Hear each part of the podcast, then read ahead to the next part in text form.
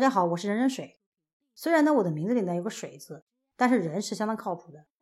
我呢是做软件过程改进的，开这个节目呢主要是为了过过主播瘾啊。因为这个工作关系呢，从我接触的这个客户看来啊，要想管好项目，那项目经理呢是极其重要的。所以呢，我的这个节目的名字呢叫做项目经理看过来。那我会把我的这个看法经验和大家分享。今天呢。我会把这个焦点放在项目经理应该具备的质量观上面。质量观这个词可能大家会比较陌生啊，其实呢，它和世界观类似，就是项目经理看待质量的观点。那首先呢，我先跟大家分享一个最近遇到一件挺有趣的事儿。那我有个爱好呢，是这个玩文玩。那在圈子里呢，我有个老朋友，这些年呢，为了攒一串多宝，那可是费老劲了。最近呢，得了几颗这个极品的松石，非常开心。然后呢，就在这个这个圈子里嘚瑟啊，这个发图给我们看啊，呃，跟我们聚会的时候也给我们看啊，特别的开心。那我们呢就特别好奇啊，就跟他闲扯啊。然后呢，他就告诉我，他对于这个攒这个多宝手串这个要求啊。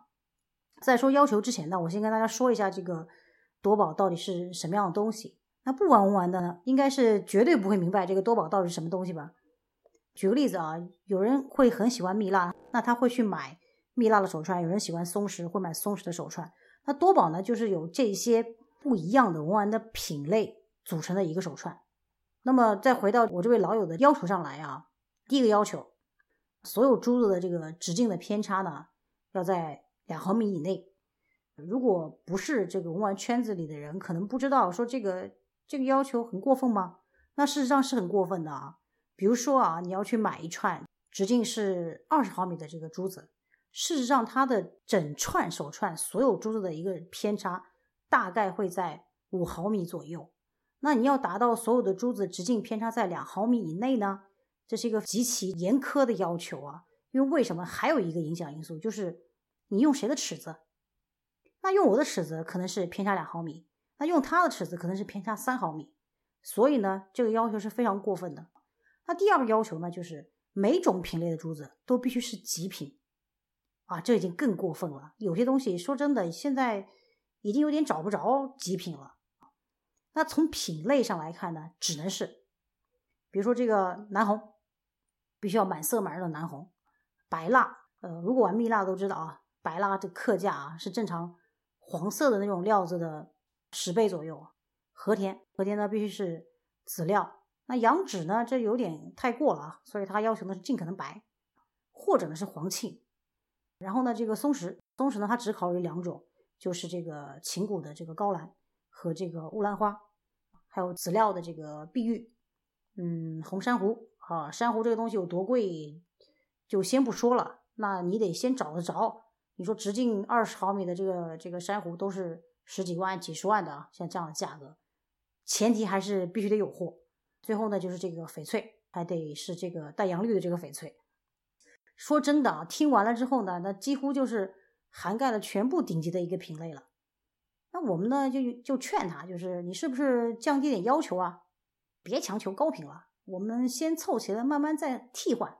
他给了我们来了一句啊，我打算用十年的时间来配，宁缺毋滥。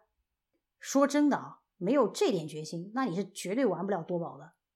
不玩的人可能是极其的不理解，你这耗时耗力耗钱的啊，你还上这么一个迟迟交付不了的项目，有什么意思呀？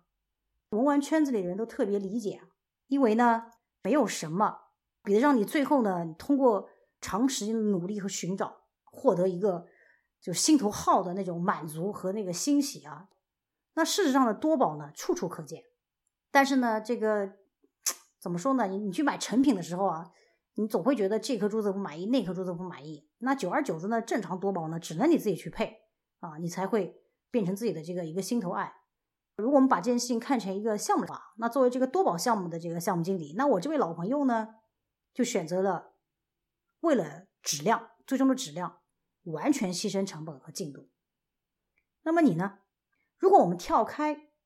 文玩的这个圈子，我们来进入到这个软件的这个行业的话，那对于项目来说，在实际的一个软件项目的环境里，作为项目经理，你会怎么样来平衡质量、成本和进度呢？那下面我们依然来看一个例子啊，有这样一家公司，计划八月份发布他们的新产品——智慧园区。他们的老板呢，销售出身，他预计呢，竞争对手可能会在六月份发布同类产品，所以呢，老板就很心急啊，决定在五月份先上线产品，再用三个月的时间修复缺陷，达到预定的一个标准。这样子呢？既可以获得市场优势，又可以打击竞争对手，啊，这个老板的这个如意算盘打得很不错。那项目经理呢，进行过整体的一个进度策划，他心里非常清楚是没有可能来赶超这个进度的。他尝试向老板阐明，如果你一旦提前上市，风险很大，会导致更多的缺陷和更长的修复时间。但是呢，在经过一轮。战略沟通后，项目经理呢屈服于老板的压迫式谈话，并且呢还因为不力挺公司的战略而被批评缺乏战略高度和市场格局。好，那结果怎么样呢？到了五月份的时候，产品呢如期上线了，但是呢只是如期而已，因为存在太多的缺陷，甚至发生了重大事故，在客户现场。演示的时候直接报错，啊，这是多么尴尬的一个状况！最终呢，这家公司所谓的领先市场的战略，仅仅收获了惨淡的销售业绩。而这次呢，质量这个词成了限制销售业绩的根本原因。那老板自然不高兴啊，很生气啊，自己未雨绸缪的这个好的这个战略。就这样被一个没用的项目经理化为乌有了。那项目经理呢？那真是很冤枉，哑巴吃黄连，有苦说不出。最终呢，项目团队又花了八个月的时间重新测试与修复，这样子呢，就比原来的那个计划呢，整整多出了一倍的时间。问题是这事儿到这儿还没完，从此呢，项目经理和整个团队。在公司里都抬不起头来，那整个项目团队就非常的苦闷，非常的委屈，而项目经理和老板之间呢，就相互看不上，相互不服气。没过多久，项目经理就离职了。那这个案例啊，事实上展现了质量观在两个层面的偏差。第一个层面，公司级的质量观。大家都知道，在商业逻辑的本质下，质量就等于价值，也等于收入。所以，牺牲质量等于减少收入。也就是说，即使你的成本低、利润可观，但是一旦你的质量很差，就等同于企业失去了价值，这会给公司带来毁灭性的长期伤害。所以呢，某种程度上。质量是最不可以被牺牲的，有时候呢，宁可去牺牲进度和成本。那在这个案例里，老板显然忽略了质量和价值的关系。当失败一旦发生时，已经晚了。你觉得这个锅应该由谁来背？又能由谁来背？第二个层面，项目级的质量观。很多做软件的啊，都认为软件质量是由测试来驱动的，这是极其落后的质量意识。因为质量的好坏呢，在阶段性的开发完成后就已经固然存在了。我们可以从逻辑上想一个极端的一个情况啊，如果你开发做的足够完美，是不需要测试的。这句话在逻辑上是成立的，所以测试。只是对质量的验证，是将隐性的质量问题显性的表征出来。因此，你要想最终提高质量，真正的源头是在项目开始之前就已经将质量意识根植在每一位项目团队成员的心中。所有的团队成员要时刻抱着零缺陷的观念去做项目。这才是项目质量成功的开始。那实际上呢，公司一定会对进度有要求。